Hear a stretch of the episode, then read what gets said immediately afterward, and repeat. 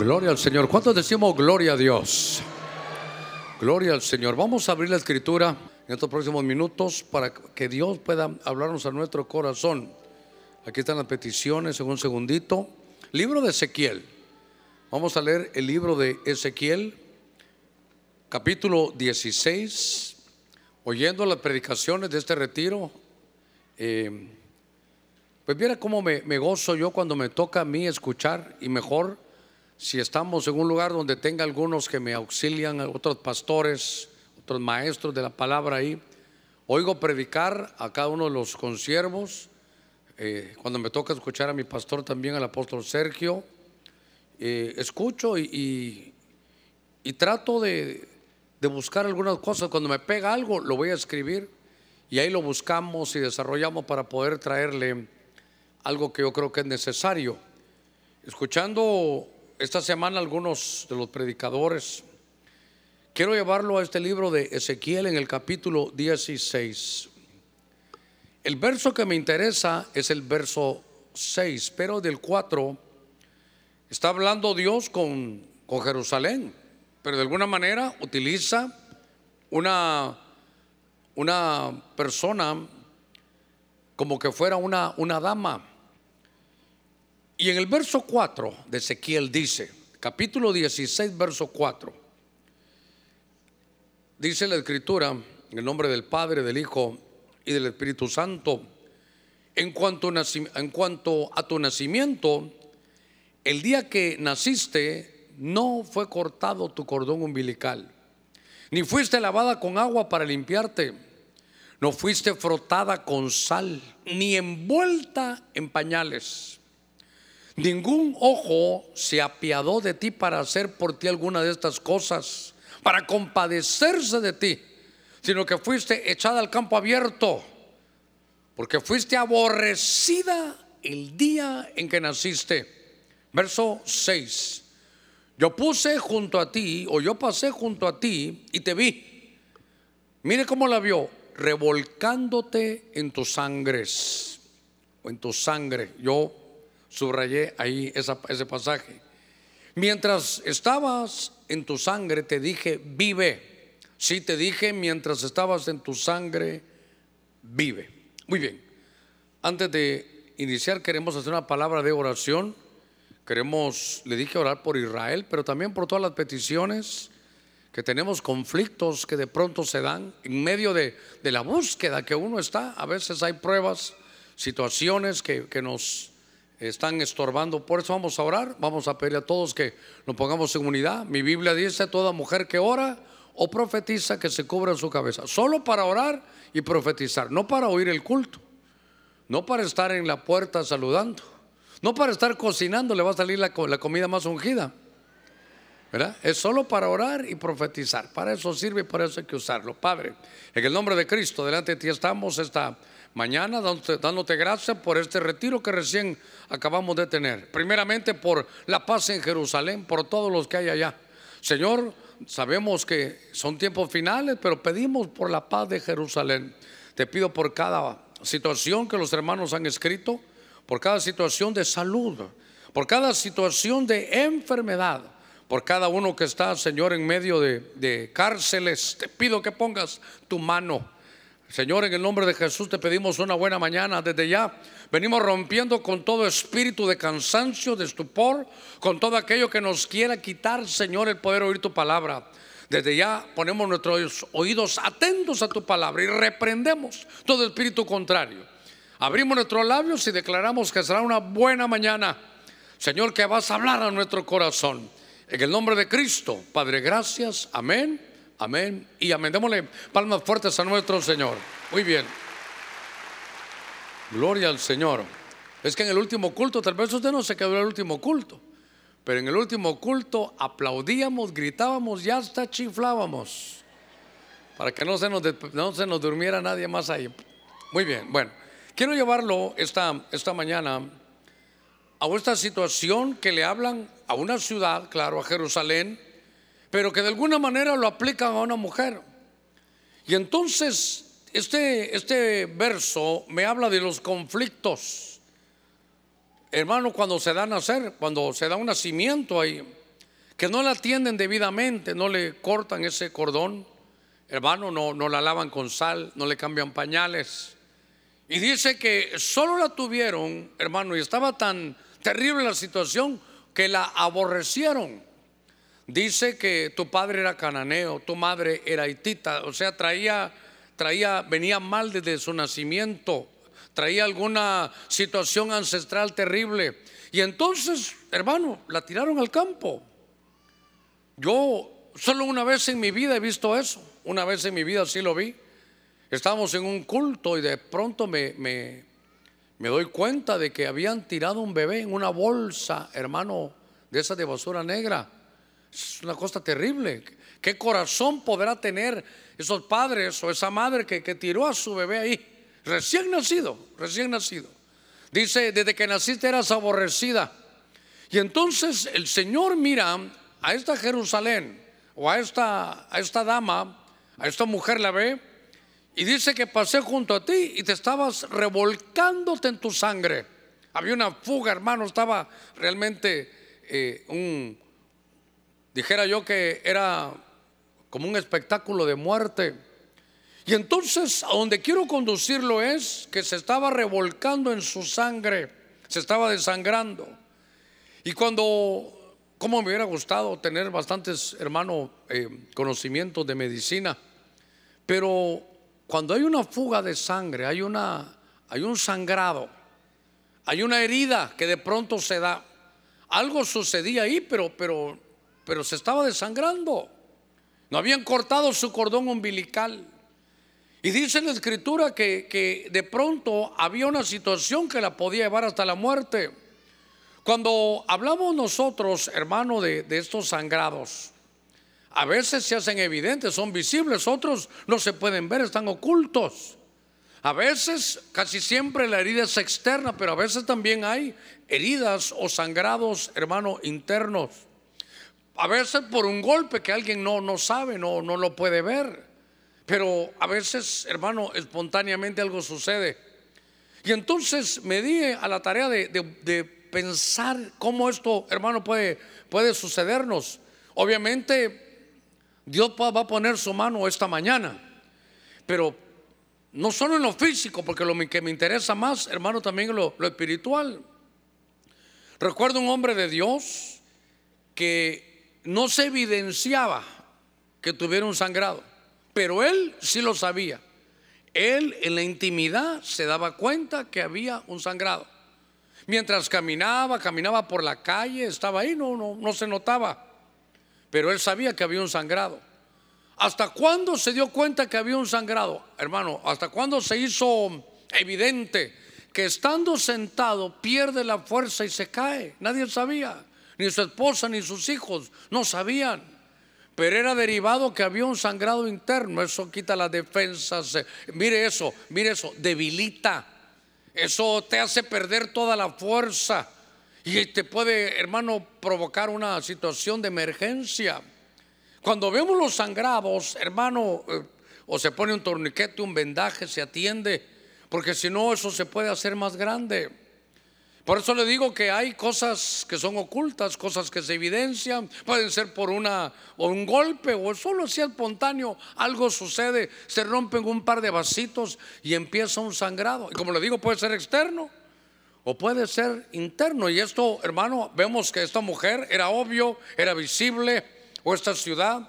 Y lo que platicamos en aquellos, en esa, en esa predicación, yo le escuchaba ministramos eso del apóstol Carlos, él me puso ahí a ministrar. Y lo que pudimos recibir ese día, usted recordará, es que, hermano, había que cortar ese cordón, eso es lo que había que cortar.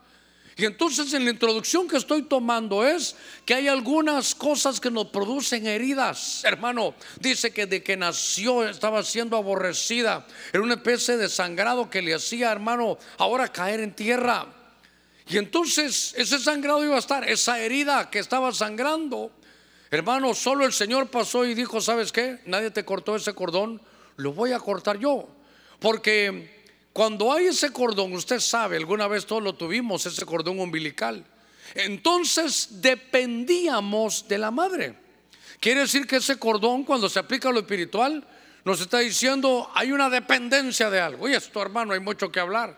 En la parte biológica, si una mujer se da la tarea, qué sé yo, de consumir drogas, eso, eh, siendo madre y el niño en el vientre, a través de ese cordón, es increíble, pero el niño nace con la misma dependencia.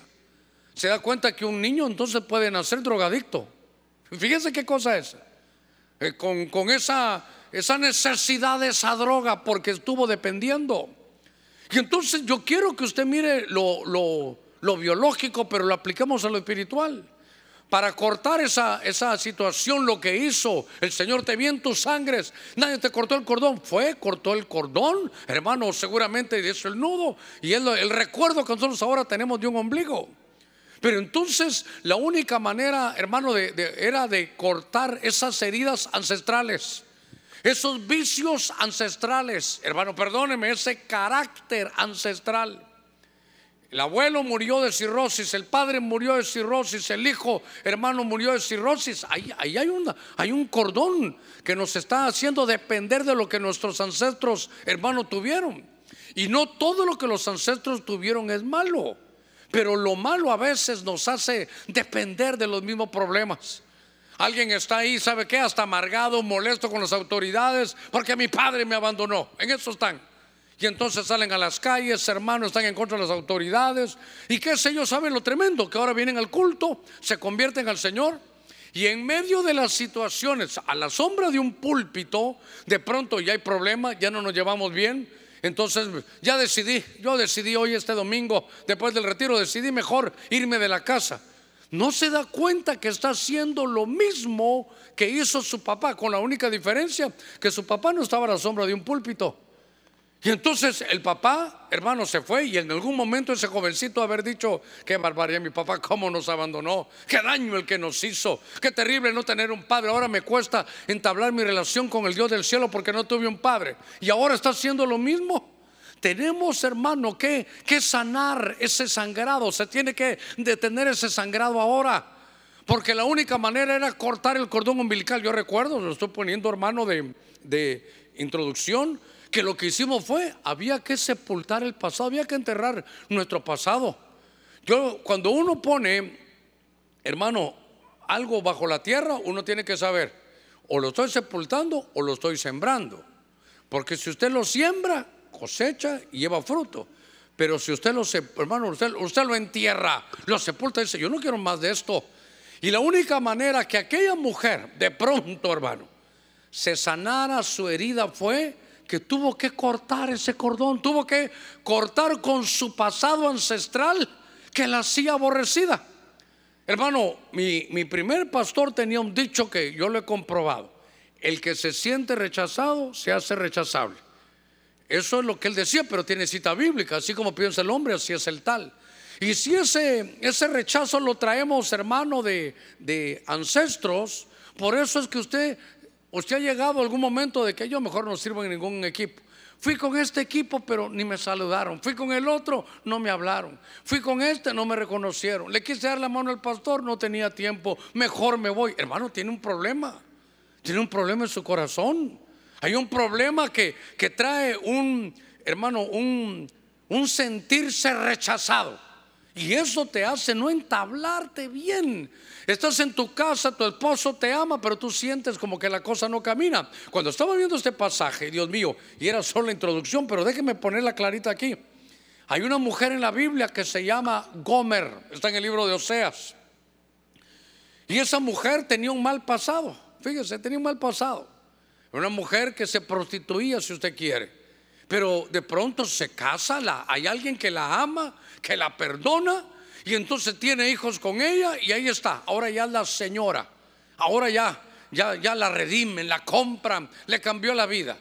Pero más adelante, hermano, vuelve a tropezar porque los ancestros en el ángulo espiritual, hermano, hay que saberlos, hermano, enfocar y, cortarlos. Esta es una mañana que vamos a tener el sangrado ancestral esta es una mañana que tenemos que tomar decisiones, es decir, yo ya no puedo depender, por favor, de las cosas malas que nos han puesto. La Biblia dice, Pedro, nos han heredado, dice nuestro Padre, la vana manera de vivir. Pero tampoco todo es malo porque Timoteo dijo, esta fe habitó primero en mi abuela Loida y mi madre Eunice. Eso está hermoso. Pero hay cosas que usted se da cuenta que, que está empezando a vivir usted igual que sus abuelos, que sus padres, y entonces que no fueron buenas. Es un sangrado, te viente tu sangre, se estaba revolcando. ¿Sabe qué? Entre tus ancestros te aborrecían, todo comenzó mal. Pero el Señor dice, yo tengo la solución hoy, vamos a detener ese sangrado. Vamos a cortar ese cordón umbilical que te une, que te hace, hermano, depender. Y fíjese que esta mujer vuelve a caer, bueno, sus ancestros y la vuelven a perdonar. La única manera de seguir adelante con la frente en alto, ¿sabe qué es? Hermano, sepultar nuestro pasado malo. Si hay algo que te condena, que te señala, que hiciste mal, que tomaste una mala decisión, hermano, yo veo a esta mujer llamada Gomer. Era la esposa del profeta, pero ella tuvo que, hermano, entender que el llamado de Dios y el propósito divino es más fuerte que nuestras caídas. Hermano, ¿cuántos ancestros te hayan estado dominando? Ya no me interesa. Ya no me interesa. ¿Por qué? Porque tú tienes en tu mano hoy la palabra, la espada de la palabra de Dios, el pedernal afilado para cortar toda dependencia de vicios, hermano, de situaciones que te han estado amarrando, aún estando en el Evangelio. Y entonces, cuando empecé a ver esto, empecé a leer y a buscar en la escritura esas heridas. Y fíjense que Germán creo que predicó el domingo en la tarde y decía un pasaje de estos, un bien conocido, acompáñeme al Evangelio de Marcos, capítulo 5, verso 25 y 26. Porque todo lo que le quiero hablar es que detengamos el sangrado. ¿Sabe qué es? Estos son sangrados espirituales que te debilitan, que solo tú los conoces o que de pronto ya se están haciendo evidentes. Miren lo que le pasó a esta mujer. Marcos capítulo 5, verso 25. Y una mujer que había tenido flujo de sangre. Hermano, ¿por cuánto tiempo? 12 años, 12 años, hermano. ¿Qué cosa es? Seguramente padecía de anemia, siempre estaba débil y había sufrido mucho en manos de los médicos, de muchos médicos. Uno, había gastado todo lo que tenía sin provecho alguno, sino al contrario, mire qué cosa, había empeorado. Cuando estoy viendo a esta mujer, vuelvo a la carga, la hemos trabajado en algunas, en algunas predicaciones, tal vez un pincelazo, pero note, hermano, cómo nos vamos acostumbrando a las cosas malas. ¿Cómo nos acostumbramos a que si hay algo que no nos causa mucho problema, seguimos adelante? Y como oigo ese silencio aquí en la iglesia de Cristo de Benecer, me voy a acusar a mí mismo. El 13 de agosto, creo que debe haber sido domingo, según yo fue 13 de agosto. Llega Germán con mis nietos, papito, 9 de la noche, echémonos una potrita aquí. Eh, yo ya no, ya no voy a jugar. Por favor, abuelito. Ay, ya los, los nietos. Por favor, abuelito. Entonces digo yo, está bien. Hermano, y uno piensa que uno, es que uno sigue pensando como de 20. Eso usted lo va a vivir cuando llegue al sexto piso. Usted, uno piensa que puede todavía. Pues total, me puse a jugar con ellos. Y de pronto tengo la pelota, nadie me está atacando, no tengo problemas. Hasta creo que se pusieron de acuerdo. Dejen al abuelo, han de haber dicho. Y agarro y cuando voy para adelante, no sé qué, con qué fuerza fue la tracción. Y entonces me doblé el tobillo. Pensé que me lo había quebrado, sentí como una cosa eléctrica. Pero al otro día, eh, esos creo que eran unos días, pasé un, par de días ahí en lo que iba a hacerme un examen. Y yo fui, me hice mi examen, ¿verdad? Un, ultrasonido. Cuando me dijeron ultrasonido dije, ¿será que estoy embarazado? Pensé yo, ¿verdad? Pero era ultrasonido el que me hicieron. Y me dijeron que tenía un esguince en el tobillo y entonces, pero yo dije, así se ha de ser el esguince, ¿verdad? Mire, había sangre porque se ponía morado y se miraba la sangre por dentro, un sangrado. Pero hielito y eso, pero si andaba puro Jacob, ¿verdad? Ahorita ando puro Jacob todavía. Y entonces me dijo uno de los hermanos, pastor, vaya un ortopeda, vaya aquí, vaya allá. Pero si ya fui a decir, no, hombre, busque otra opinión. Usted dice, usted no predica en boca de dos o más. Me fregó, dije yo. Y mi esposa Elena también andaba, vete eso y que aquí, que bueno, al final eh, fui y me dijeron, hágase una resonancia. Hermano, y me di cuenta, qué difícil es hacer una resonancia. Oiga, ¿por qué? Porque usted dice, bueno, aquí estoy, hágamela. Mm, no es de emergencia, entonces véngase el primero de enero del 24. No, hombre, si la quiero ya. Total que rogué, toqué las puertas donde pude y me hicieron, hermano, el, el examen. Pues si usted me mira así como que no muchito y me mira, estos zapatos me los puse, me gustan, pero no para traje para mí. Pero me dijeron que era para usar grueso aquí en el talón. ¿Qué le quiero contar? Que uno se va acomodando, así me estuve desde el 13 de agosto. Así estuve desde el 13 de agosto, uno se va acomodando. Pero cuando ya la cosa se fue complicando, me dijeron, no, pastor, me dijeron. Doctor Martínez me dijo, no vaya a hacerse esto, yo lo estoy viendo, esto no es. Total, hermano, rotura del 90% del tendón de Aquiles. Del 90. Me dice, me, le quedó de un hilito, pastor. Si se rompe eso, si es cirugía, seis meses de aquí, tal vez un año. Yo casi me persino, hermano, pero dije, no, hombre, no voy a hacer eso. Ahora, ¿por qué le estoy contando eso? ¿Por qué le cuento eso? Primero, para que sepa si me mira medio choco en el, en el, en el caminar. Le estoy contando porque uno se acostumbra. 13 de agosto va a ser 13 de octubre. Uno se acostumbra. Y esa mujer se acostumbró, no, no unas semanas, 12 años, a estar viviendo con una fujita ahí, un flujito de sangre. Ahí estaba, pero 12 años. Fue a vérselo a los médicos, hermano, y ya, era crónico el sangrado. Ella lo sabía. Eso lo hacía que ella seguramente no soy doctor, pero seguramente pasaba con anemia, pasaba sin fuerzas. Por favor, yo quiero que lo aplique a lo espiritual. Le bajaban las defensas. Hermano, ¿usted no ha sentido que por temporada está uno muy fuerte en el Evangelio? Y hay otras temporadas en que el diablo, ahí está uno, hermano. Está uno en el culto y Padre, en el nombre de Cristo, peleando la buena batalla. Si hay sueño, hermano, usted dice no. Se levanta, se toma su café rápido, regresa, hasta se peiscan algunos y ahí está. Pero hay días que uno se está durmiendo en el culto, hermano. Bueno, una vez, ¿alguna vez le ha pasado eso? ¿Se ha estado durmiendo? Sí. ¿Alguna vez? A ver, a ver, ¿a cuánto nos ha pasado? A la iglesia los dormilones, ¿eh? A mí también, a mí también me ha pasado. Ahora, que ya no pase todos los cultos, algo ahí sí hay un problema. Ahí sí hay lío. Y entonces dice que aquel hermano, ¿se recuerda? Le conté yo que el hermano al par dijo, hermano, te está durmiendo. Sí, sí, no, no, no, no, no. Te está durmiendo, yo te estoy viendo yo aquí. Te digo algo, hasta con la boca abierta estabas. Mentira. Aquí está la foto, mira. Y usted en el culto sí.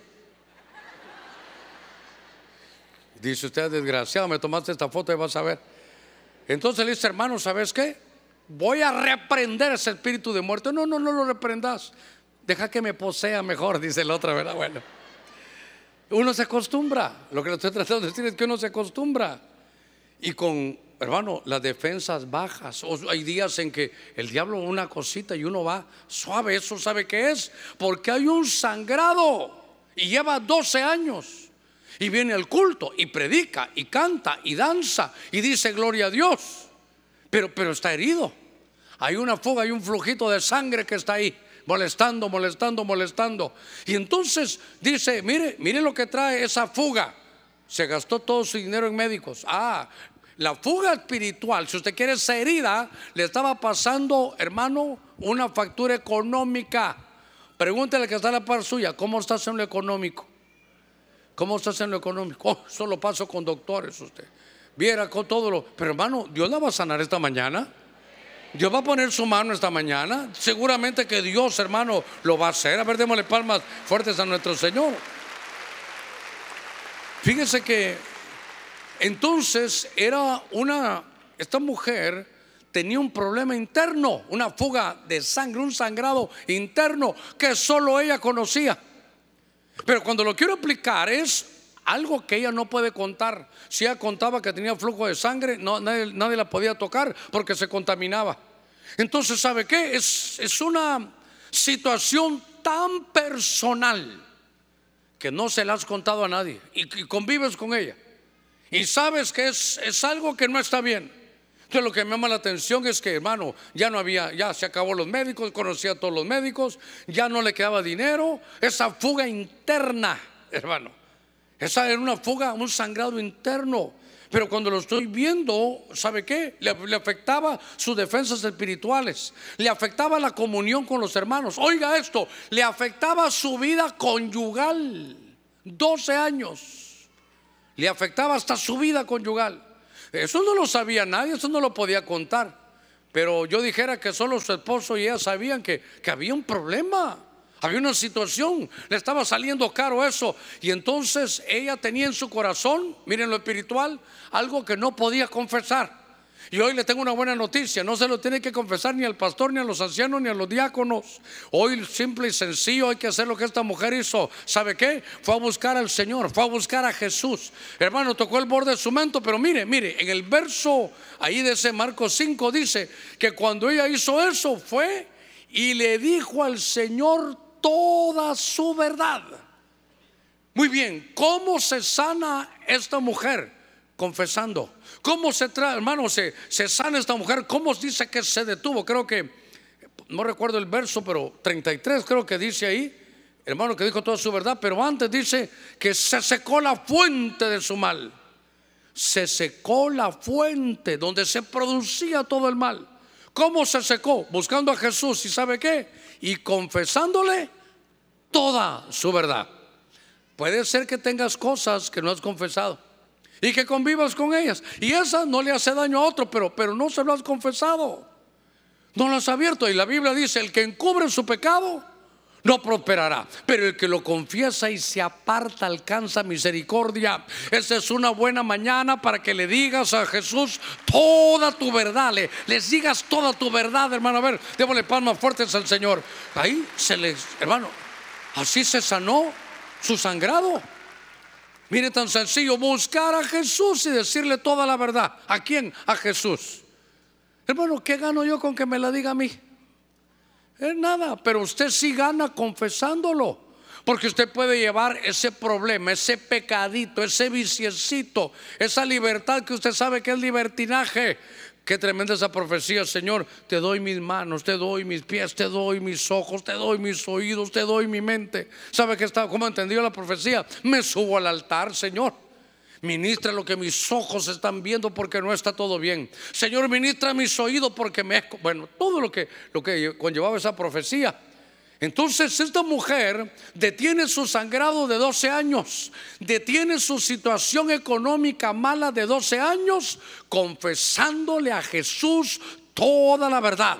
Que no se te vaya esta mañana sin poderle decir a Jesús toda tu verdad. Hermano, te puede dar vergüenza, pero yo siempre tengo Miqueas capítulo 7, no sé, es 14 o 16, que dice que el Señor se deleita en hacer misericordia. Él te está esperando para que tú confieses, te apartes y puedas alcanzar la misericordia de Él. A ver, démosle palmas fuertes a nuestro Señor. 12 años Llevas un sangrado espiritual de 12 años. Y la única manera que se seque la fuente, la fuente, lo que produce el problema económico, lo que produce el problema conyugal, lo que produce el problema de vergüenza, lo que te tiene condenada, lo que no te hace poderte unir a una iglesia, lo que te hace siempre estar solo, lo que te hace sentirte mal, hermano, eso se puede terminar hoy. Detén el sangrado. Eso lo puede tener hoy. Dije que hermano que iba a avanzar un poquitito más rápido. Segundo Samuel, capítulo 20, verso 9. Segunda de Samuel, capítulo 20, verso 9. Entonces Joab le dijo a Amasa, este creo que era primo de él, mire qué cosa. ¿Te va bien, hermano mío? ¿Le va bien, compa? es que esta es la versión catracha del pastor, hermano. ¿Te va bien, brother? ¿Te va bien, bro? ¿Te va bien, hermano? ¿Te va bien, compa? Y tomó Joab con la diestra la barba de Amasa. ¿Para qué? Ah, no, no, usted no está leyendo conmigo. Usted, ingrato, ingrato. O sea que es que esas pantallas tienen su bendición, pero también lo acomodan a uno, ¿verdad? A ver, trajimos Biblia, quiero ver la Biblia. A ver, levantemos la Biblia. Uy, algunos no levantaron. Hermano, no se acostumbren a no traer Biblia. Dígale que está la par suya, ¿trajiste Biblia, hermano? Dijo el pastor que no te acomodes a no traer Biblia. Dios santo. Si no le va a pasar como aquel niño que le dijo a su mamá que eres un banano. Ay, es que qué pereza pelarlo, mamá. Ay, Dios santo. No, traiga su Biblia, traiga su espada. Si no anda desarmado, lo va a agarrar el diablo y le va a pegar una su revolcada. Bueno, aunque sea, le tengo que decir algo para que le dé miedo, ¿verdad? Segundo Samuel capítulo 20, verso 9, te va bien hermano mío, le dijo Joab a Amasa. Y tomó Joab con la diestra la barba de Amasa. ¿Para qué? Para besarlo. Eh, te bendiga, brother lo santo. Y Amasa no se cuidó de la daga que estaba en la mano de Joab. Y este le hirió con ella en la quinta costilla, esta es la versión 60, en la quinta costilla. Y derramó sus entrañas por tierra. Oiga, este sangrado ya no se pudo hacer nada porque dice, y cayó muerto sin darle un segundo golpe. Después Joab y su hermano Abisaí fueron en persecución de Seba, hijo de Bicri. Este Joab, hermano, aquí aparece este hombre llamado Amasa, pero note usted que eran primos. A ver si me sé un poquito más la historia esta.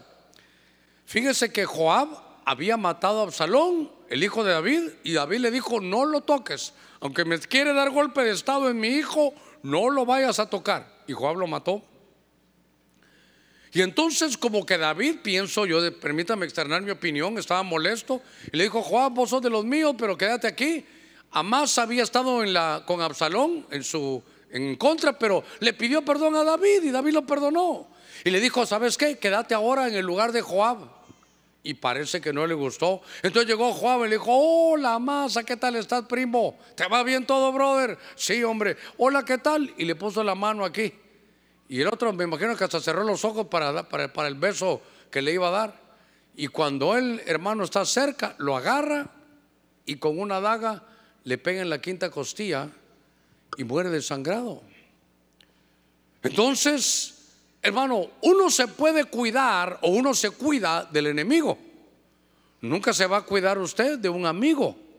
Cuando un amigo le falla a usted su confianza, ¿cómo se llama? Traición. Y mire, este es, este es el Judas del Antiguo Testamento, este Joab, porque se acercó para darle un beso, pero era un beso de traición. Entonces, ¿qué quiero, qué quiero hacer? Que esa herida, esa traición, le provocó una herida aquí en la, en la quinta costilla Hermano, y esto, esto es tan tremendo porque tenemos que cuidar nuestras heridas espirituales. Diga conmigo, heridas espirituales. A ver, con más fuerza, heridas espirituales. Hermano, en la vida natural, ¿qué pasa si uno no, hermano, se cuida una herida? Se infecta, se infecta. Y si se infecta muy fuerte, se puede gangrenar. Y si se gangrena, corre el riesgo de ser amputado. Entonces, las heridas espirituales, si sabemos la parte que, del cuerpo, apliquémoslo a lo espiritual. No será que, que venimos porque pareciera que todos estamos calidad aquí, pero y tal vez usted tiene una herida espiritual. Y esa herida espiritual, hermano, usted no, ni siquiera la buscó, porque es una herida que llevamos adentro. ¿Sabe qué? Por una traición. ¿Sabe qué produce eso? Una decepción, hermano. Y lo peor usted sabe, de tantas decepciones que hay, hermano, la gente saca sus, eh, conclusiones erróneas, ¿verdad? Hasta dicen, sí, el mejor amigo del hombre es el perro, dicen, ¿verdad? Sí, ya cuando están molestos, ¿verdad?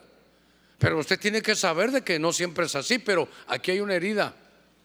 Y la herida es una traición que, que si me hubiera levantado un enemigo no tendría problema. Pero decía uno, uno de los salmos, creo que el 55, el que comía conmigo, el que mojaba su pan conmigo, el que se recostaba en mi hombro, con el que salíamos juntos a hablar de los, de los misterios de Dios, ese me ha traicionado. La traición provoca una herida interna.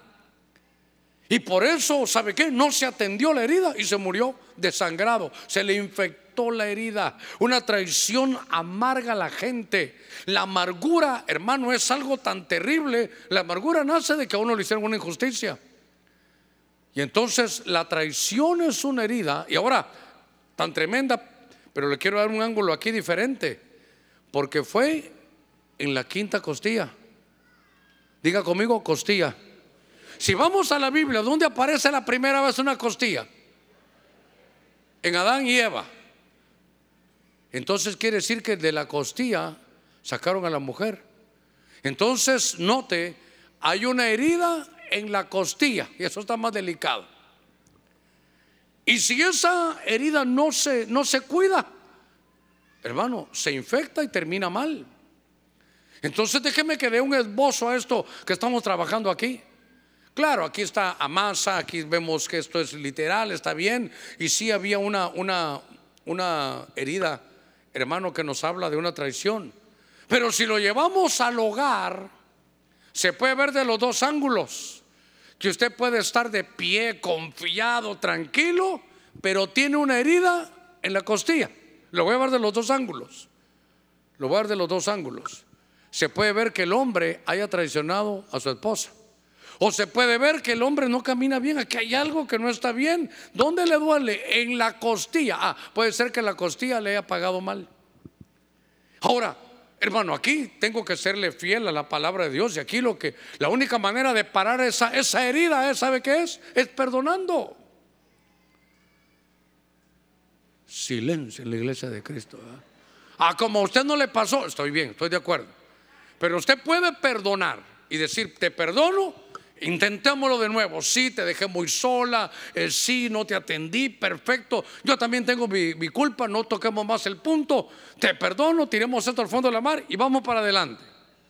O también es, mira, te perdono, no es la primera, ya hay varias heridas de este tipo, te perdono, me quito la amargura, pero tú para el norte y yo para el sur.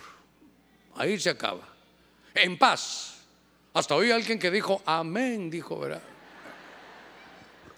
Hermano, es que oiga, oiga, le voy a contar.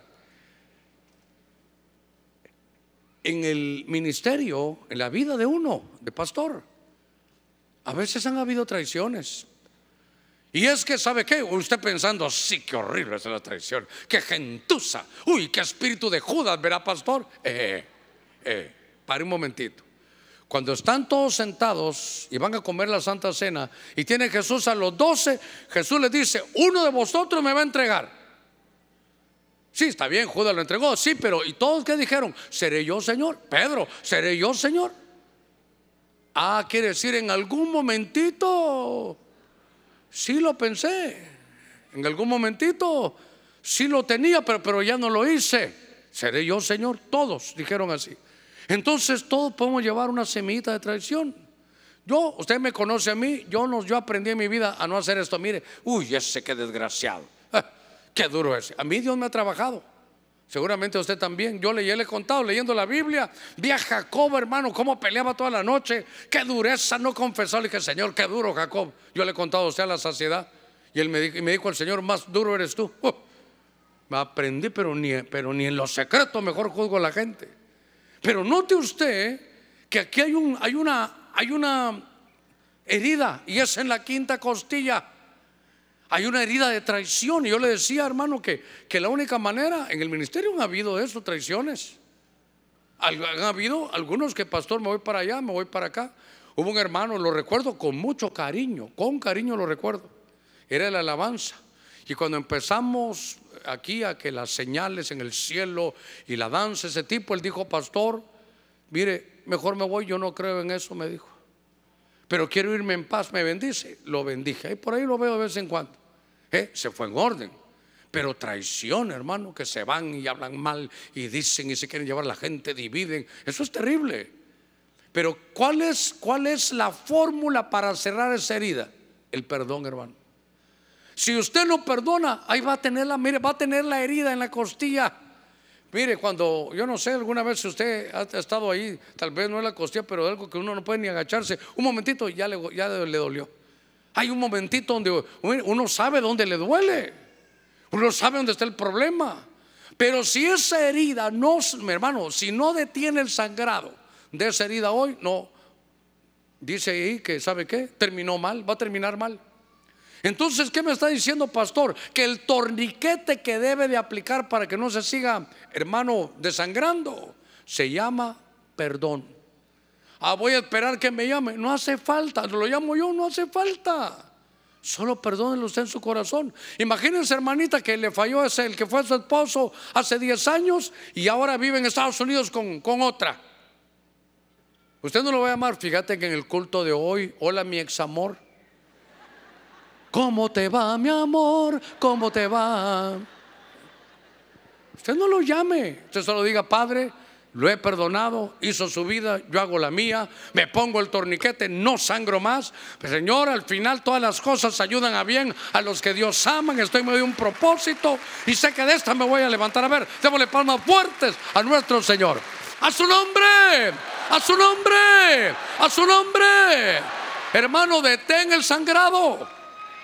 Es que, hermano, si somos hijos de Dios, a ver cuántos somos hijos de Dios. No se le olvide la clásica oración. Padre, perdona nuestras ofensas, así como yo también perdono a los que me ofenden. Entonces yo le digo, dele la vuelta a la tortilla. Padre, no me perdone porque yo aquí no perdono. O se imagina usted, Señor, la fregué. Ay, ¿cómo hice eso? Me perdona, verá, Padre. Y aquel silencio en el cielo. Padre, ¿hay algo? Padre, háblame. Y no le ha hablado. Y hoy vino a la iglesia y el anteojudo le está diciendo, Dios no te da esa, esa, esa paz del perdón porque te está recordando que tú no has perdonado al que te traicionó. ¿Se imagina Jesús, hermano? Ahí viene Judas, Pedro, volarle la oreja a este también. Pedro, ahí viene Judas, echátelo a la vuelta. Hermano, tenemos que perdonar. Oiga, oiga, oiga. No debemos nada más tenemos que perdonar. Dígale al que está a la par suya, hermano, no te amargues, debe de perdonar.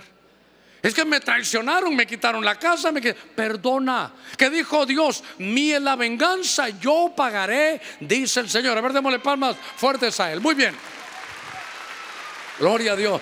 Mire. Primer libro de Reyes, capítulo 22, versos 34 y 35. Y un hombre disparó su arco a la aventura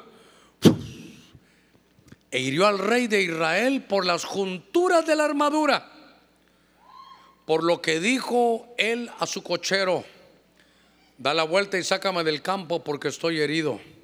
Pero la batalla había reciado aquel día. Y el rey estuvo en su carro, yo subrayé aquí, delante de los sirios y a la tarde murió. Y la sangre de la herida, hermano, entrar a la batalla uno herido. Y la sangre de la herida corría por el fondo, hermano, del carro.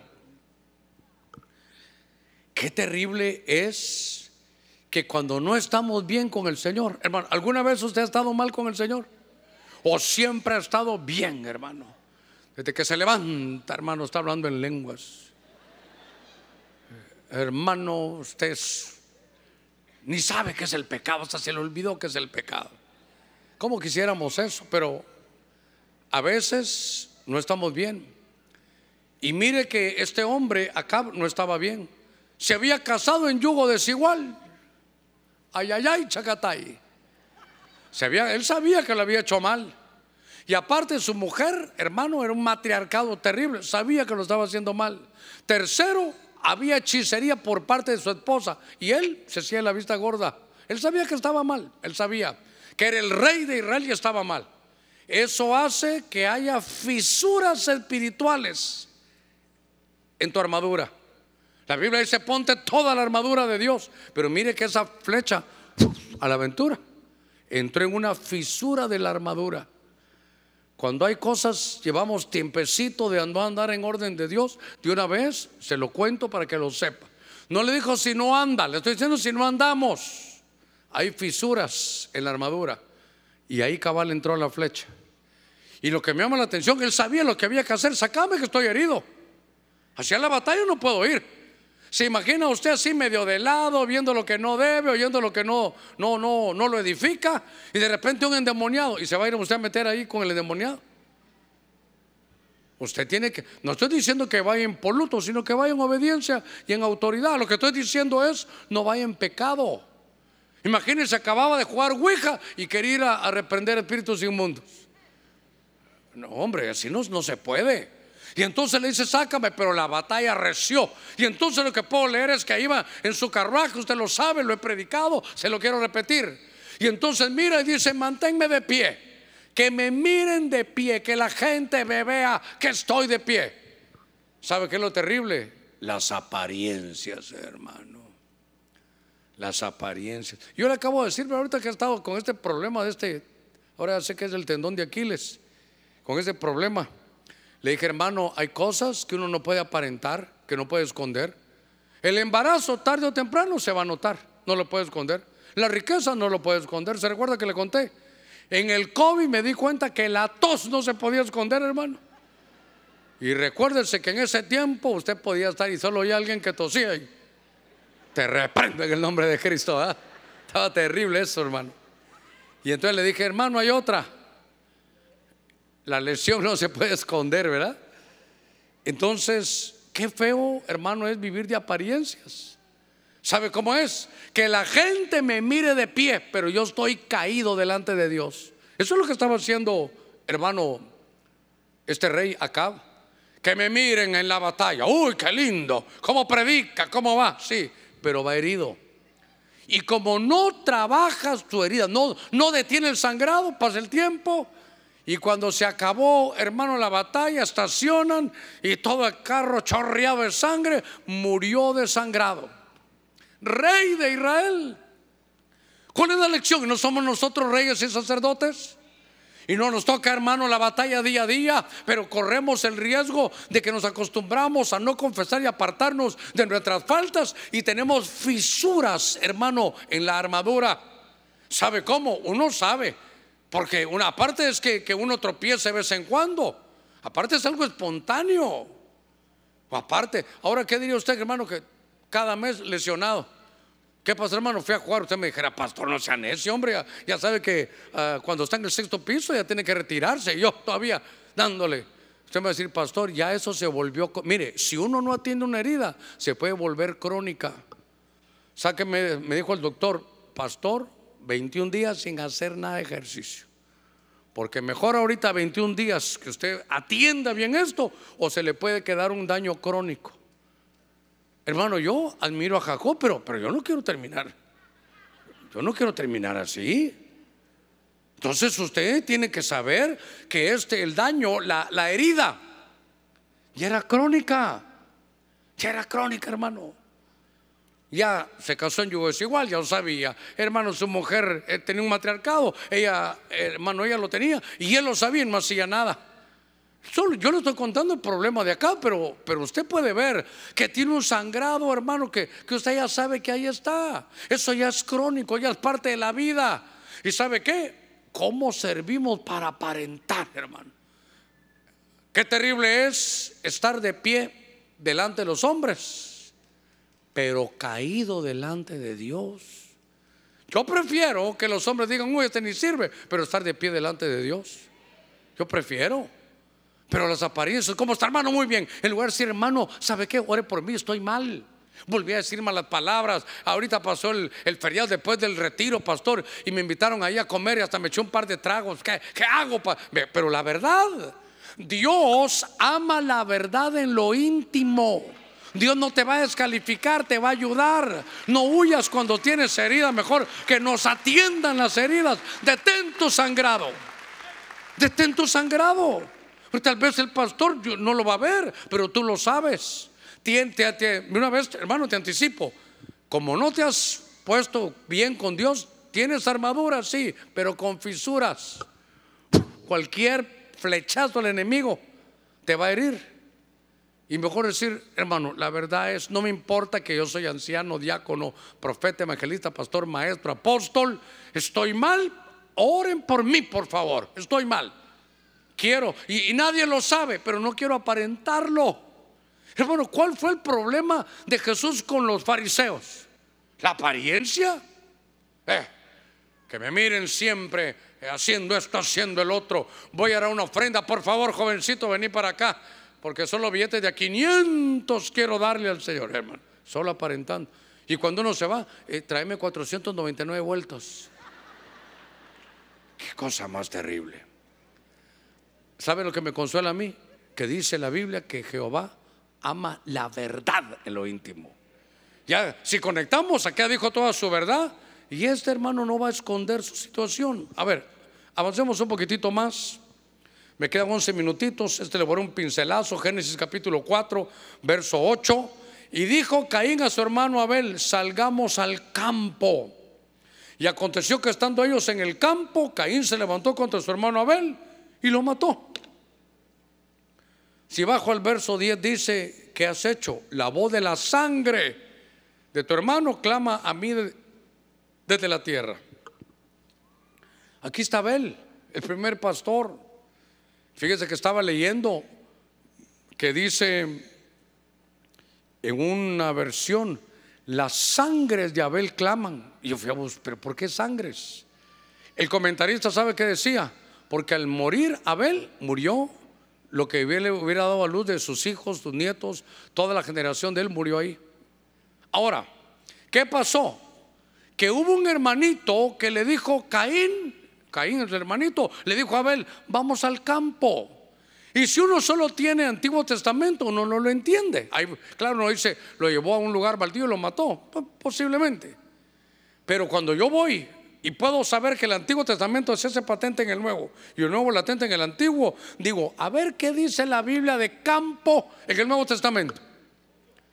Y entonces voy y miro a Jesús con sus parábolas. Y él cuenta y habla del campo. Y Jesús, si no estoy mala de ser Mateo 13, donde están las parábolas, dice Jesús, el campo es el mundo. Ah, entonces percibo, lo puedo aplicar mejor. ¿Cómo murió Abel? Porque un hermanito lo invitó al campo. ¿A dónde se lo llevó? Se lo llevó al mundo. Se lo llevó al mundo. Y sé que esto a algunos no les guste, que tratan de darle otro enfoque, pero mi Biblia dice clarito, Santiago 4:4, el que se hace amigo del mundo se constituye en enemigo de Dios. Y usted puede decir, pastor, eso no viene conmigo, ¿sabe que hay que cuidarse? Porque Pablo tenía un hijo espiritual que se llamaba Demas. Y cuando él escribe, creo que segundo Timoteo, no sé, primero o segunda, dice, ¿saben qué? Les cuento, Demas me ha desamparado. ¿Y sabe qué dice? Amando este mundo no dice, y Demas se fue. No, no, no. El problema de Demas fue que amó este mundo. Y entonces, mire qué cosa. Caí su hermano, su brother, le dijo, vamos al, al, mundo. Mire, aparte que Caín lo invita y aparte que Abel también va. El niño chillón y la nana que lo pellizca. A ver, a ver, ¿cómo se lo digo? Hermanitos en la iglesia, yo se lo he dicho con cariño, pero lleva una gran verdad. Hermanita, venga a los coritos que le quiero enseñar un corito, no vaya. ¿Eh? ¿Y es hermano en la iglesia? Ay, ay, ay, chacatayo. Mira, la salvación es por gracia y es por fe. Vamos a ese concierto que van a, a dar. Ahí están, hombre. Por eso no nos vamos a ir al infierno. Oiga, y ahí está salgo yo. Si el pastor lo ha dicho, a mí me sacan, hermano. Y aquí, así mire, cuando allá se pase el... Pero allá, ahí sí, allá sí se suelta. Mire, esa es una herida que da el mundo. A ver, démosle palmas fuertes al Señor.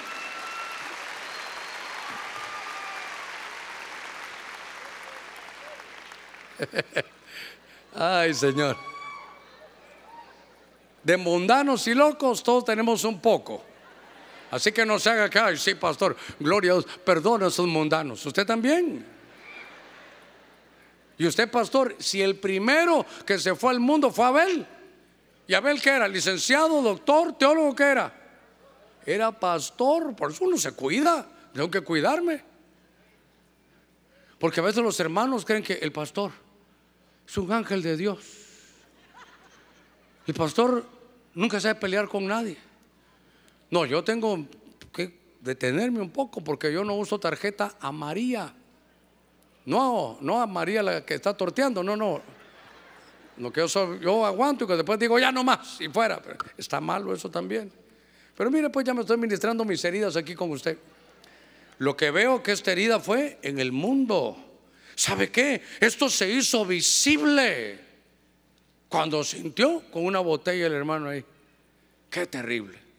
Yo tuve la oportunidad de que un hermano me llamó y me dijo, pastor, ay, dije yo. ¿Aló, hermano? Pastor, sé que me querés, me dijo. Vení, veme. Si sos pastor, vení, veme. Y fui a verlo. Toqué la puerta en short. Una cerveza aquí, una aquí y la otra guardada aquí. Este que si fueran armas me mata este, dije yo hermano, casi que me disparaba. Ese soy yo, me dijo, esta es mi verdad, ora por mí. Yo solo le puedo decir que todos tenemos, hermano, nuestros momentos de debilidad. Pero aparte es estar débil por una herida. La herida te hace estar débil, te hace perder fuerza. Tienes, anemia espiritual. Estás siempre cansado, dormido, no tienes fortaleza. Estás herido. Pregúntale que está la par suya. ¿Tienes alguna herida? Si no, si no te contestó, ya está en el intensivo. Vea que todos tenemos alguna herida. Pero qué lindo, hemos venido a que Dios nos sane. Hemos venido con el médico divino. Él sabe dónde está la herida y vamos a confesar toda nuestra verdad. A ver, démosle palmas fuertes a nuestro Señor. Gloria a Dios. Mire, Juan capítulo 18, verso 10. Ah, yo pensé que era la herida que estaba. Juan 18, 10. Ay, Señor. El Señor sabe dónde ponerlo a uno de pastor, ¿verdad? Juan 18, 10. Entonces Simón Pedro, que tenía una espada, la desenvainó e hirió, ah, herida, al siervo del sumo sacerdote. Pero no solo lo hirió, ya vio que le hizo. Le cortó la oreja derecha y el siervo se llamaba Malco. Tuvo un mal comienzo. Malco. Y fíjense que vemos que tiene una herida. Hermano, ha de haber sido terrible como la sangre, porque no fue una heridita, le cortó la oreja derecha. Y entonces, bueno, mire quién fue el que lo hizo, Pedro, con la espada. A veces usamos la palabra mal para darle a la gente, para herir a la gente. La palabra de Dios, la espada hay que saberla manejar. Porque si no la sabe manejar en lugar de, edificar o ir a la batalla contra el enemigo, va a estar matando hermanos. Yo, yo los conozco. Hermano, quiero que ore por mí. Fíjese que he estado enfermo. Su enfermedad, ¿sabe qué es? Porque usted es un pecador siete suelas. Es, usted lo que tiene es un juicio de Dios adentro. Yo digo, ¿quién puso estos brutos a predicar, hermano? ¿Sabe qué? He visto, pero créame que estos sí son brutos con B, pero, mayús, pero super mayúscula. Están, hermano, en un velorio. Está la mujer que perdió a su esposo y llegan estos Pedros sin unción y le dicen, su esposo murió, culpa suya porque usted es esto, esto y usted, Dios santo. ¿Qué hubiera hecho usted, pastor? Yo una patada le hubiera dado para que se fuera. Qué, cosa más terrible, hermano. Le hubiera herido en la pierna, hubiera dicho alguien, ¿verdad? Bueno, déjeme llevarlo a esto. Voy a ver la herida, la tiene Malco y la tienen en la oreja derecha. Solo de entradita, oreja derecha. Yo busco oreja derecha en la Biblia. ¿Y sabe qué me lleva? Al libro Levítico, capítulo 13 y 14. Cuando la gente tenía lepra para descontaminarse la lepra no era una enfermedad, era una contaminación. Tenían que ponerle sangre en el lóbulo de la oreja derecha y luego aceite en el lóbulo de la oreja derecha. Quiere decir que sin oreja derecha se había quedado sin poder descontaminarse. ¿Sabe qué? Su problema, su herida estaba en lo que había oído. ¿Cómo nos daña? Porque no, mire, primero porque prestamos nuestro oído a los chismes. Y segundo, porque hay gente que es, hermano, que contamina con lo que habla. Mire, la Biblia dice, la fe viene por el oír. ¿Cuánto hay que cuidar nuestro oír? Entonces lo dejaron, a media fe lo dejaron, hermano, a medio evangelio. Solo ahorita viene a mi, a mi corazón aquel pasaje de aquel joven rico que dijo Jesús que él había amado a ese joven rico. Y cuando le dijo, mira, solo que tienes que dar al necesitado, se fue. Y solo se fue. Y el Señor siguió predicando, porque lo que tú hagas ahora yo te lo daré cien veces aquí en la tierra y vida eterna allá. Él no oyó el segundo, la segunda parte del mensaje. Ese no tuvo el evangelio completo, tenía un evangelio incompleto. Usted va a oír a mucha gente que le tienen herido su oír. Todo es juicio, todo es juicio, todo es maldad. En cualquier cosa que le mire, ¿sabe cómo viven? Dios mío, amanecen cuidado. Hoy Dios, ¿con qué garrotazo me va a dar? Yo amanezco, Señor, gracias. Qué misericordia me vas a dar, qué bendición nos vas a dar, qué sanidad van a ver hoy en la iglesia. Cómo te vas a mover ahí con tu Espíritu Santo. A ver, démosle palmas fuertes al Señor. Entonces, estoy, estoy terminando. Lo que hay que hacer, ¿sabe qué es? Descontaminarse de, de algo que escuchó que lo tiene a usted trastornado. Es que la fe viene por el oír. Yo le he dicho que Alguna vez leí en el oído, hay dos líquidos, creo que linfa y endolinfa se llaman, que tienen un nivel, tienen que estar a nivel. Y fíjense que cuando están a nivel, uno no se da cuenta porque es la vida normal. Pero algunas veces, si esos líquidos no están bien en el oído, entonces se pierde el equilibrio. El equilibrio del cristiano está en oír las dos partes. Cuando a uno le toca juzgar un caso, no solo, hermano, fíjese que aquella hermanita hizo esto, yo la vi que hizo el otro y todo. Entonces, ¿sabe qué? Vaya, yo, yo, gracias hermano. Solo que fíjese que ahorita le presté su oído a usted. Ahora se lo quiero preguntar a ella. A ver, ¿qué hubiera pensado usted de mí? Octava Avenida, Tercera Calle, Barrio Guamilito, 1995, 10 de la mañana.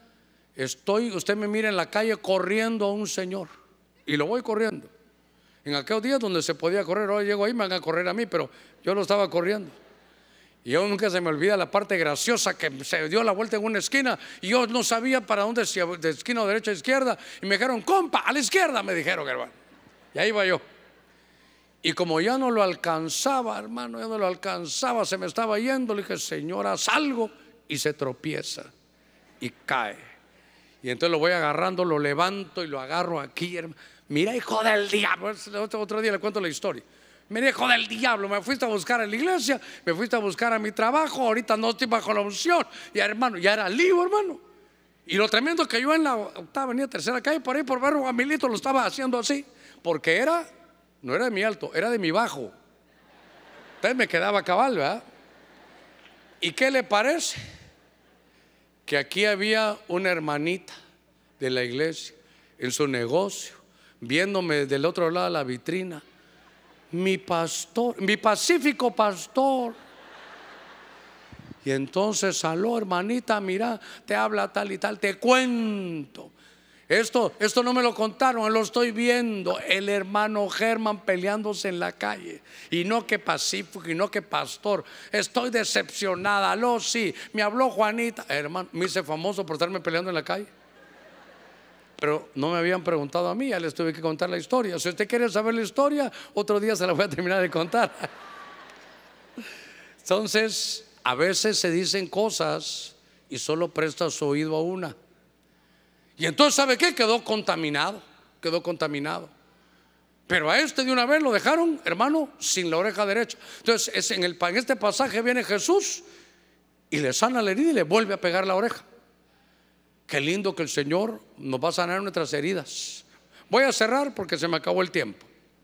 Isaías 53, 5. En lo que los hermanos de alabanza suben rápidamente. Ya se me acabó el tiempo. Si me pudieran poner, ahí hasta Isaías 53, 5. Usted dirá, pastor, mi, mi herida lleva años, me estoy desangrando, tiene usted razón, ¿qué hago? Dice que mire el sacrificio de Cristo hasta dónde llega. Fue herido, Jesús también fue herido por nuestras transgresiones. No solo fue herido, molido por nuestras iniquidades. El castigo para que usted y yo tuviéramos paz cayó sobre él. Oiga qué lindo esto. Nunca se le va a olvidar este texto de Isaías 53:5. Y por sus heridas hemos sido sanados. Tenemos derecho a salir sanos esta mañana. Que se detenga el sangrado que llevas ahí interno o externo. Yo recuerdo en lo que los hermanos se preparan rápidamente. Conocí un ministro de Dios que tenía un sangrado interno, pero nadie se lo contaba. A nadie se lo contaba. Hasta que estando predicando terminó porque Dios era grande, lo fueron a traer y entonces todos preocupados, ¿qué pasó? ¿Qué te pasó? Entonces él dijo, es que saben qué, no les he querido contar, pero sé, tengo la evidencia que tengo un sagrado interno. Lo llevaron sus plaquetas bien bajas, sin defensas. Hermano corrió riesgos graves porque no detuvo su sangrado. Con tus ojitos cerrados esta, esta mañana. Cristo Jesús también fue herido,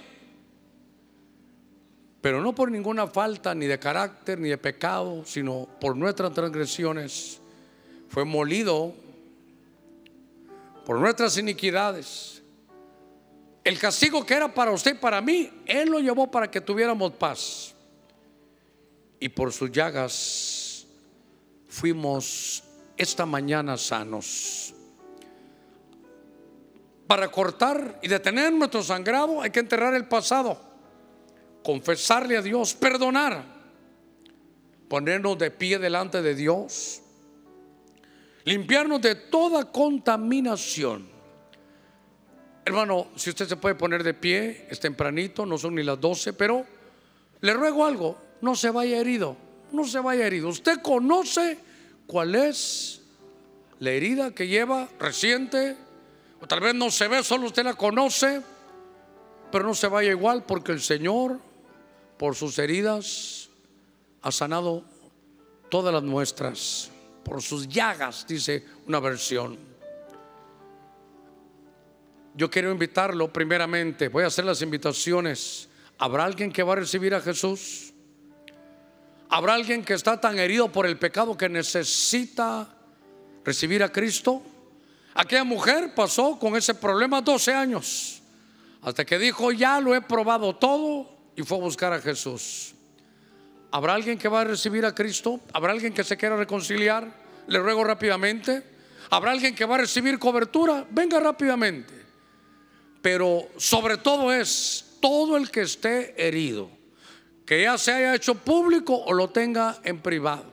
Si fue por algún golpe, por alguna situación o espontáneo, ya no interesa, solo es que estás herido. Y si no sanas, teniendo la oportunidad hoy, porque la herida física la puede sanar un médico. Y si el médico no puede, Jesús lo puede hacer también. Pero las heridas internas, si tú la conoces, dile, Señor, aquí vengo. No me voy a ir más herido. Llevo años, llevo meses con esta herida y me siento débil. Mis defensas, mis hay fisuras en mi armadura, no estoy bien. Estoy de pie, todos me ven de pie, pero por dentro estoy débil, estoy a punto de tropezar.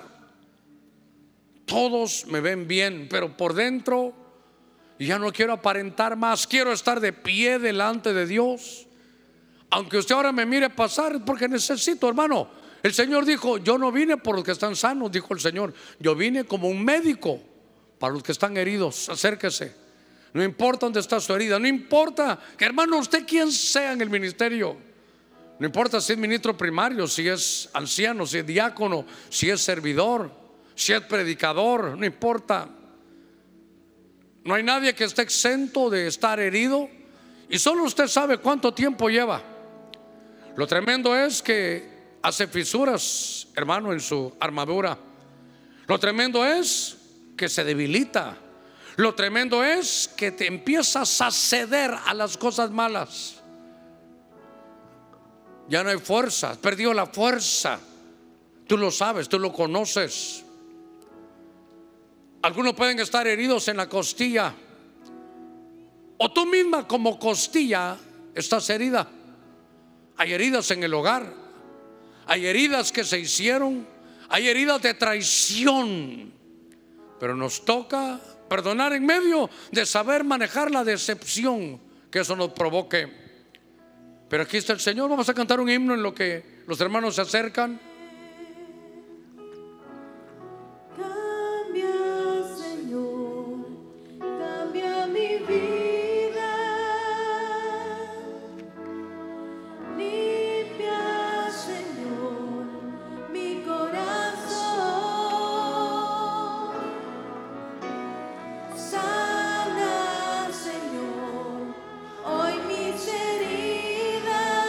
Si está herido, venga, venga.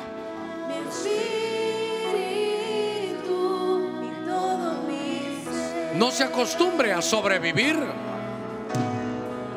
Venga, a tener vida en abundancia. Si has estado herido, ¿sabe qué? En tus finanzas. Así estaba esta mujer. Había perdido todo su dinero. Lo había perdido todo. ¿Estás herido? Ven, dígale, Señor. 12 años. Años.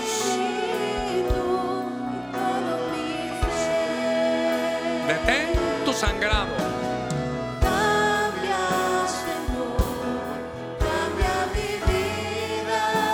Antes que se haga evidente. Ahorita está oculta esa herida. ¿Para qué esperas que se haga visible?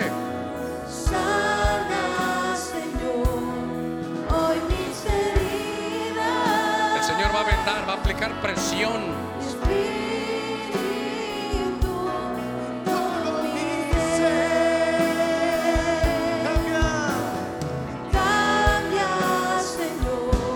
Corta con tu pasado. Corta el cordón de la dependencia. ¿Sabe? Ese cordón puede ser una adicción prohibida.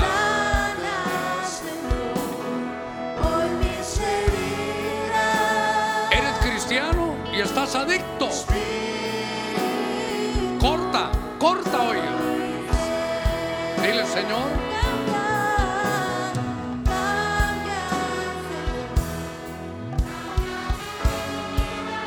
En el nombre de Cristo. Jesús, sana mis heridas. Si hay alguien que tiene heridas en su cuerpo que le producen sangrado, hoy el Señor la va a sanar. Venga también, venga. Una vez más.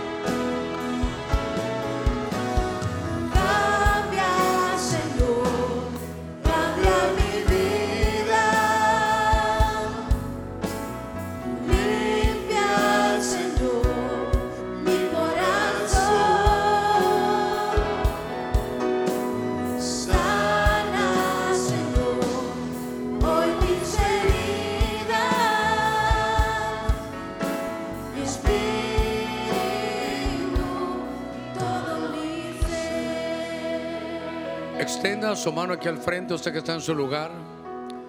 Y los que hemos venido aquí al frente,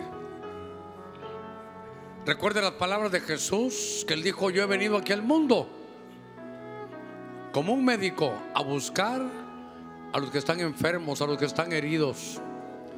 Si ha habido problemas en su hogar y tal vez vinieron juntos, dígale mi amor, esto tú y yo lo sabemos, pasemos para que Dios sane nuestras heridas, podamos perdonarnos. Pongamos un torniquete a esto, pongamos presión, vendemos. Hay que vendar esta herida, hay que quitar el sangrado. Pero antes de orar por todos los hermanos, queremos orar por sanidad. Si alguien tiene heridas físicas, sangrados físicos, usted sabe que hay un sangrado ya, sabe que eso ya es señal de que algo está mal. Hoy va a estar bien.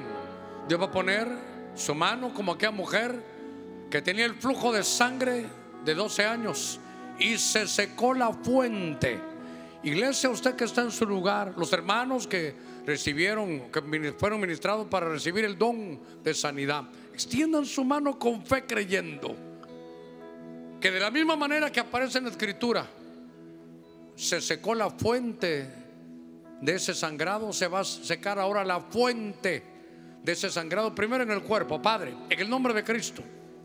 Tu palabra dice que el que cree pondrá las manos a los enfermos y estos sanarán.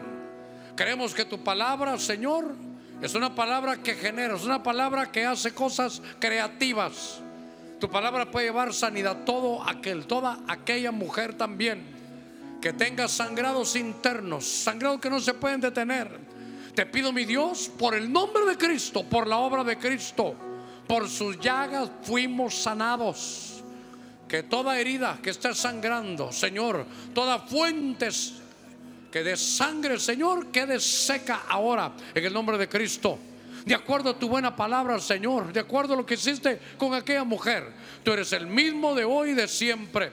Todo sangrado, Señor, interno en el cuerpo de tus siervos y de tus siervas que no saben qué hacer, pero están peleando contra eso, queda seca esa fuente, Señor, de, de maldad y de enfermedad. Se ha secado en el nombre de Cristo. Usted que vino aquí a recibir sanidad, dígale, hey, fuente te ha secado por el poder de Cristo Jesús. Padre, gracias. Gracias porque sé que tú sanas. Por tus llagas hemos sido sanados. Él llevó, hermano, nuestras heridas. Él las tuvo. En el nombre de Cristo ha quedado seca esa fuente de contaminación. Fuente seca ahora en el nombre de Cristo. Oramos ahora. Si hay alguien que está recibiendo a Jesús, Padre. Mira aquellos que en medio de sus heridas han entendido que es el momento, como aquella mujer, de buscarte. Dígale Jesús, hoy estoy aquí. Después de estar herida internamente, después, Señor, de pensarlo mucho, estoy ahora aquí este domingo pidiendo que entres en mi corazón. Ya no quiero tener religión, quiero tener realidad contigo. Te recibo, Jesús. Abra sus labios, dígale Jesús, te recibo como mi Señor, te recibo como mi Salvador, me arrepiento de mis pecados.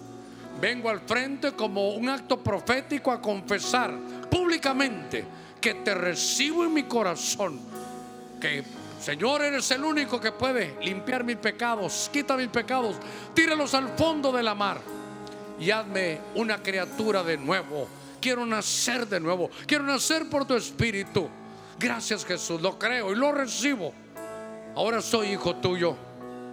Todos aquellos que hemos venido con una herida, digámosle, Señor, aquí estoy, mira esta herida que tengo. Te pido en el nombre de Cristo que tú la sanes hoy. Padre, mira cuántos heridos en nuestro corazón, en nuestra alma. Cuántos, Señor, tenemos heridas ocultas por años, por semanas. Dígale, Señor, sana mi herida Oh, Señor, entierra mi pasado para que nunca más me señale y me condene. Yo abro mis labios y te pido perdón. Esa es toda mi verdad, esto es lo que he hecho. Dígale, Señor, visité centros negativos, visité centros de oscuridad. Señor, abrí mis labios para algo malo. He robado. Ábrale su corazón solo a Jesús. Confiésele, esta es toda mi verdad. Sí, yo lo hice. Sí, Señor, yo fui el que fallé. Oh Señor, te digo toda mi verdad, toda mi verdad. No voy a poner excusas, yo tuve la culpa. Cámbiame, Señor, sana, sana mis heridas. Te confieso toda mi verdad. Entierro todo mi pasado. Hoy abra sus labios y diga, Señor, me cuesta, pero perdono al que me ha traicionado.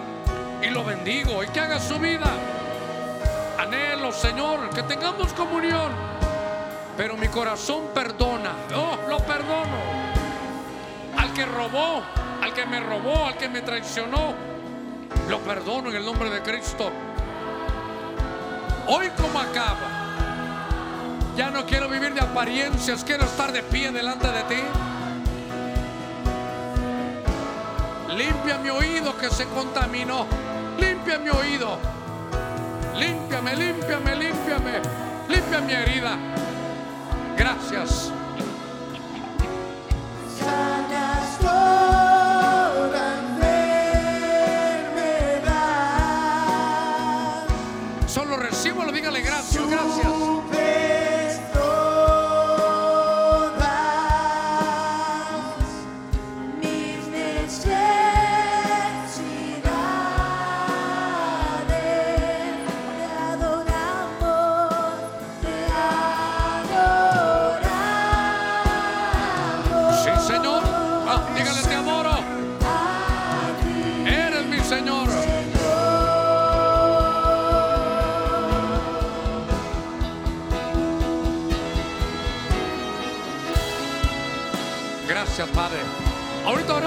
Están recibiendo cobertura. Santo, santo. Eres el Señor. Eres el amo. Tienes todo el poder. He puesto mi confianza en ti. Ha quedado detenida todo sangrado.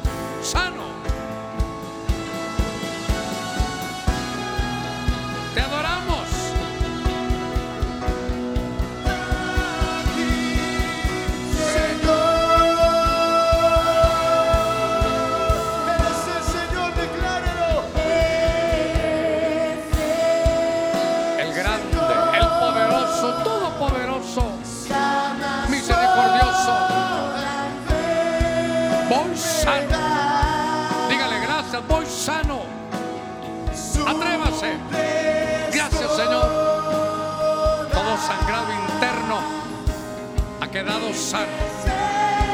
Gracias, gracias.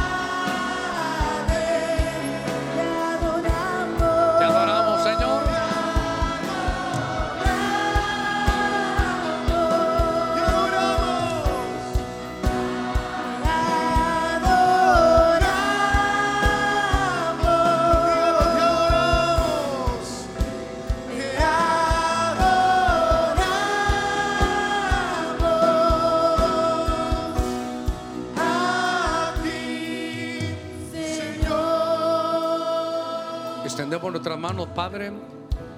Extendemos cobertura a todos aquellos que han decidido esta mañana unirse, Señor, a esta familia que te ama, que te sirve. Te pido en el nombre de Cristo que la unción que hay en este lugar, Señor, esté sobre cada uno que han decidido recibir cobertura. Recibir cobertura es tomarnos de la mano en amor, respeto, doctrina. Y hoy nosotros como iglesia, hermanos mayores, nos volcamos para servirles a ellos como hermanos menores. Entendemos que el mayor sirve al menor. Quiero orar también por todos los que están ahí en sus lugares. Quiero que levante su mano al cielo. Recuérdense que son señales del mundo espiritual, Padre. En el nombre de Cristo, mira cada mano que se levanta. Te pido, mi Señor, que toda herida haya quedado sana. Que después de esta semana de búsqueda se vean los frutos en cada vida, en cada corazón y en cada familia. Mándanos, Señor, sanos en cuerpo, alma y espíritu. En el nombre de Cristo, gracias, Señor. Amén, amén y amén. Que Dios lo lleve con bendición.